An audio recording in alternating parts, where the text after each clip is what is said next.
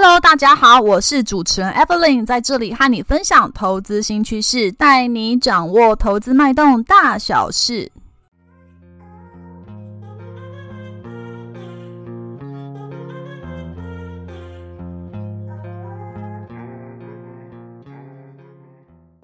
Hello，大家好，欢迎回到风投资。风投资目前在 Apple Podcasts、MrBus、Google Podcast 等平台都有上架哦。有定时聆听的观众朋友们，谢谢你们的支持。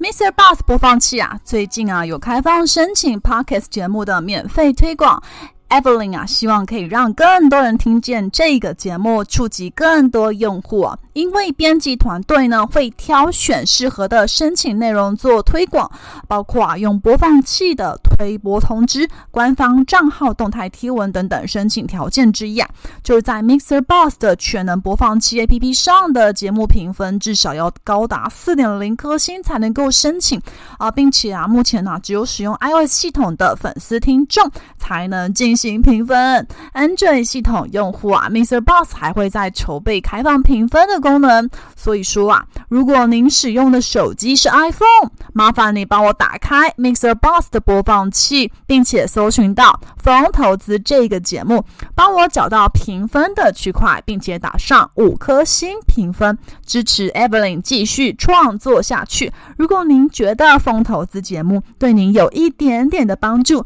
也请啊不要吝啬给。予一个按赞的鼓励，并且分享给您的超级好朋友们，让他们也能听见风投资的声音。工商时间差不多到这一边，现在要进入节目的正题喽。上一集啊，聊到自动驾驶。最近啊，艺人林志颖驾驶 Tesla 在桃园市中正北路撞到啊桥墩起火。目前肇事的原因还在侦查当中。但是啊，因为林志颖是 Tesla 的忠实信徒，因此啊，引起了外界关注 Tesla 近年的著名的行车事故，包括啊。二零一八年，美国佛州哈里斯郡在高速公路上的事故，以及啊，二零一八年十二月台湾车主启动自动辅助驾驶的一个事故，还有啊，二零二二年也有两起的事故哦。有一起啊，发生在台湾的国道车号北上桃园市大溪段，车主啊也有开启自动驾驶的定速行驶。另一起啊，则是林志颖这一起。车速过快引发的起火事故，有些啊，现在呢仍然在审判阶段。不过啊，有一起二零一八年在佛罗里达州高速公路上的 Model S 车祸，最后啊，陪审团判定啊，限速器是死者自行拔除掉的，疏失啊，主要是死者跟死者的父亲所为啊。我们来探讨一下林志颖这一次的事件吧。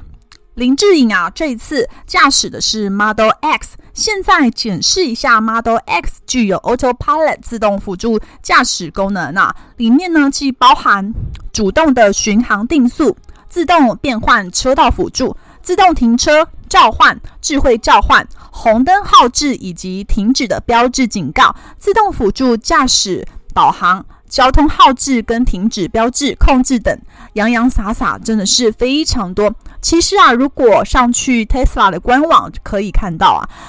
里面呢都会写明一些使用的一个限制，例如说在天候能见度不佳的时候，例如呢遇到暴雨、风雪或浓雾的时候，或者是对面来车的车灯强光照射之下，或者是呢因为呢狭窄的小路或蜿蜒道路，或者是车子本身的板件损坏或者歪斜，以及呢。呃，面临到极高温或极低温啊，这些情况都有可能会影响到自动辅助驾驶的一个元件的功能，可能会没有办法如预期的正常运作。而且啊，其实也有写清楚，这些呢都没有完全列出呃干扰自动辅助驾驶元件正常运作的所有情况，所以说驾驶人可能要随时重新呢呃导正镜头跟感测元件实际的定位跟状况，来去掌握车辆的一个状况。那可以看出，其实驾驶车辆的安全性哦，其实没有办法完全呢。被自动驾驶所保障，因为呢有太多天候、车身本身的状况完善与否，还有路况的影响，都会呃影响到驾驶车辆的安全性哦。不过呢，Tesla 呢呃还是有提供道路救援服务啊。如果说呃驾驶人有提供车辆的识别号码，或者是这个确切的位置跟实际的问题，二十四小时之内呢都会有专业人员回答问题以及提供运送车辆的一个程序。我们呢，先来看一下现在的 Tesla 自动驾驶等级到底到什么程度呢？Model X 究竟呢提供实际上哪些功能给车主呢？Tesla 呢，成立于二零零三年，是一间美国新创公司。基本上呢，带着马斯克的胆大跟创新的特质啊，让股价呢一路从二零二零年的八十六美金，到现在呢翻了十倍的八百一十六美金。哦，比起福特跟丰田哦这些呢，呃，非常注意使用者安全的百年车厂，是非常小心翼翼的，在一开始啊就担心会出事。Tesla 呢推出的是辅助驾驶，也就是 Driving Assistant 的功能，呃，利用呢影像处理跟人工智慧进行自动驾驶的运算。Model X 呢，也就是 Tesla 第一款纯电动的 SUV 产品，全车系啊都标配有 LED 的头灯组、免钥匙进入、电动尾门、智慧型的气压悬吊等等的啊，搭载的自动驾驶。辅助系统呢，等级是二点零的版本，也就是呢，以八颗的摄影镜头可以提供三百六十度范围的视野影像。前面呢最远一百五十公尺的距离，侧面呢最远是一百公尺的距离啊，后方也可以照到最远五十公尺。另外呢，也有车载电脑提供高速的运算效能，去处理接收到的资讯。不过啊，以这个自动驾驶的等级，其实啊，只能算是辅助驾驶人。原则上呢，还是需要驾驶人主动去监督，没有办法让车辆真的自动驾驶。那 Tesla 算是比较落后吗？也不是啊。基本上呢，上一集我们有提到，目前呢，现在车辆上搭载的自动驾驶科技都是处于 Level Two 的等级，代表啊，驾驶呢还是必须要有随时接管车辆的准备，而且也要注意路况哦。直到呢自动驾驶等级达到 Level Three 的时候，在特定的路况条件之下，驾驶人才可以呢完全不理会车辆，电脑呢会做好最安全的行驶工作，也就是呢达到有条件的自动驾驶。Level Three 以下的电脑呢就负责驾驶，人类啊只是辅助。那 Benz 跟 Honda 呢这些车厂虽然呢在 Tesla 之后呢才开始发展自动驾驶。但是啊，现在在德国跟日本市场都达到 Level Three 的认证。马斯克呢也说啊，Tesla 的自动驾驶系统最快可以在二零二二年达到 Level Four 的等级。不过啊，因为 Tesla 每次预告这些时程几乎都是说说而已，所以呢，我们就先听听就好。Tesla 呢，其实现在呀、啊，越来越转往软体套件的开发销售。这边去走哦，像是呢全自动驾驶软体，也就是 Full Self Driving，就是呢品牌主打的产品啊，价格呢是高达一万元的美金。马斯克呢甚至曾经在社群平台 Twitter 提到说，诶，一个一今年的一月开始，整套软体的价格哦就要涨价两千块到一点二万元的美金哦。不过呢，Full Self Driving 只有处于 Level Two 的状态，未来自动驾驶的技术啊都会持续的演进，车主们啊都拭目以待。现在来看看 Model X 自动驾驶的功能有哪些吧。第一个功能也就是主动巡航定速，这个功能可以帮助判断车道前面有没有行人跟车辆。行驶的速度呢，至少是三十公里每小时到一百五十公里每小时之间，而且啊，可以选择设定想要的车速或者是目前的速度，这样啊，就会在所有道路上面以这样的数值调整行驶的速度，甚至啊，为了维持跟前方车辆保持一定的距离。可以啊，亮起刹车灯，警告行人你正在减速。原理啊，就是使用全球定位系统，也就是 GPS，先判断你行驶的地区是属于右侧驾驶还是左侧驾驶呢？也就是说啊，如果有些路段如果没有 GPS 的资料，你还是要随时保持警惕的，因为资料来源其实是根据 GPS 的资料。所以说，如果车子本身呢，它是以镜头接收道路的画面，感测器侦测跟行人路上行车的距离的话，如果说今天是被灰尘、泥土、冰雪或者是浓雾所遮蔽，或者是甚至贴纸盖住镜头，这都可能会使这些元件难以发挥功能哦。在 Tesla 官网，它有警告说，哦，可能是没有办法侦测到所有的物体。下坡的时候可能会增加行驶的速度，可能不能够去太依赖主动巡航的定速功能哦。驾驶人其实需要判断哦，安全的跟车距离啊，才能够准备好随时呢采取应应的措施，注意前方路面，以降低严重的伤害。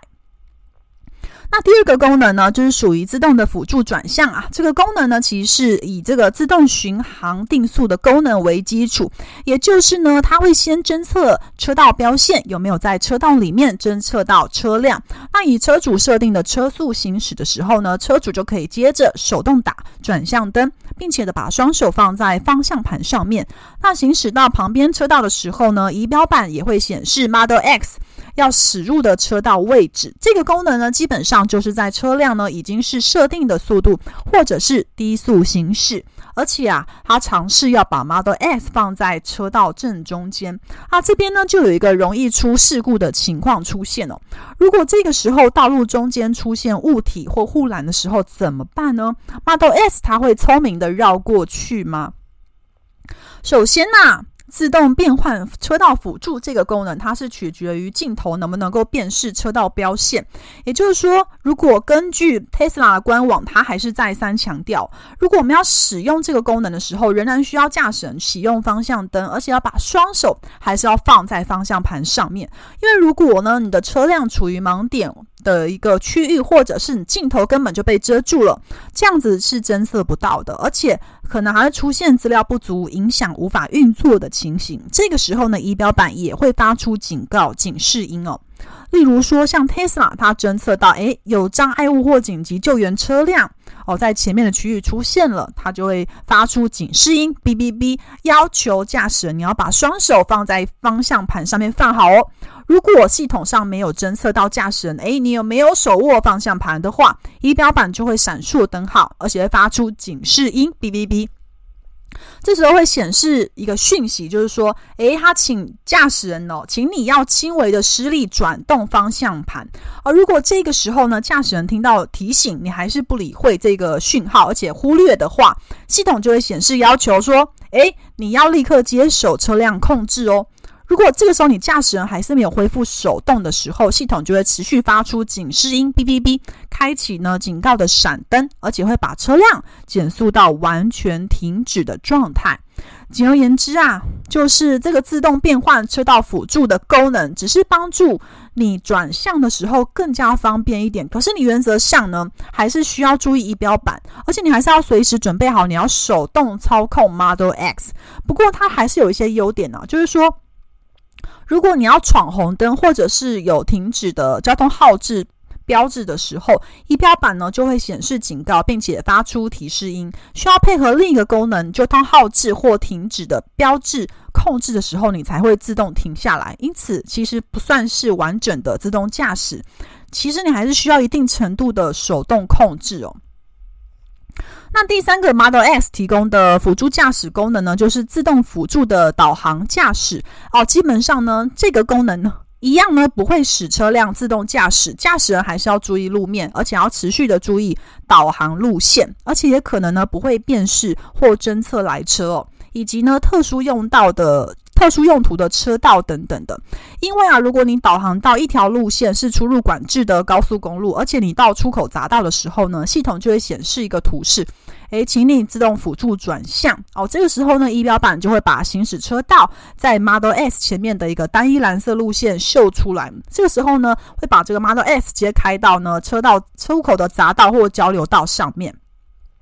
不过，它一样是要驾驶人保持警觉性，而且你要随时手动的转向到出口匝道那边进行准备车道转换哦。好，另外呢，还有一个 Model S 提供的功能就是交通号志跟停止的标志控制。它这个功能设计是要做什么用呢？这功能主要是为了要辨识、回应啊所有的交通号志，还有停止的标志哦。它需要你呢，你针对前面的镜头还有 GPS 资料，你侦测到所有的交通号志，像是闪黄灯啊，或者是停止的号志啊，或者是一些道路的标线哦。好，这个时候呢，侦测到之后，系统就会主动的减。慢车速，甚至完全停下来。这个时候，基本上你还是需要驾驶，你要注意路况，而且你要准备好，如果发生意外的突发状况的时候，你就要赶快判断，你要停下还是继续行驶比较适合。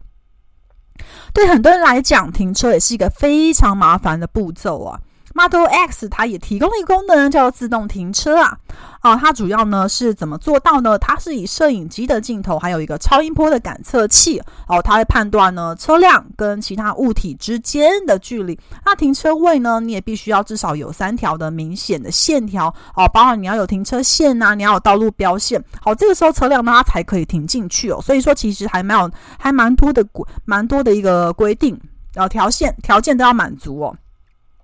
那驾驶的速度呢，其实也是要低于十三到二十一公里每小时，而且呢，你道路还要在很平稳的路面哦，必须要没有鹅卵石、没有砖道路，而且不能长满草根、布满泥土的平稳路面上，才能够精准的侦测到你想要的停车位。所以说，驾驶你只要一旦你放开方向盘，按住呢触控荧幕上面的自动停车，就可以放开按钮，让系统执行呢自动帮你停车。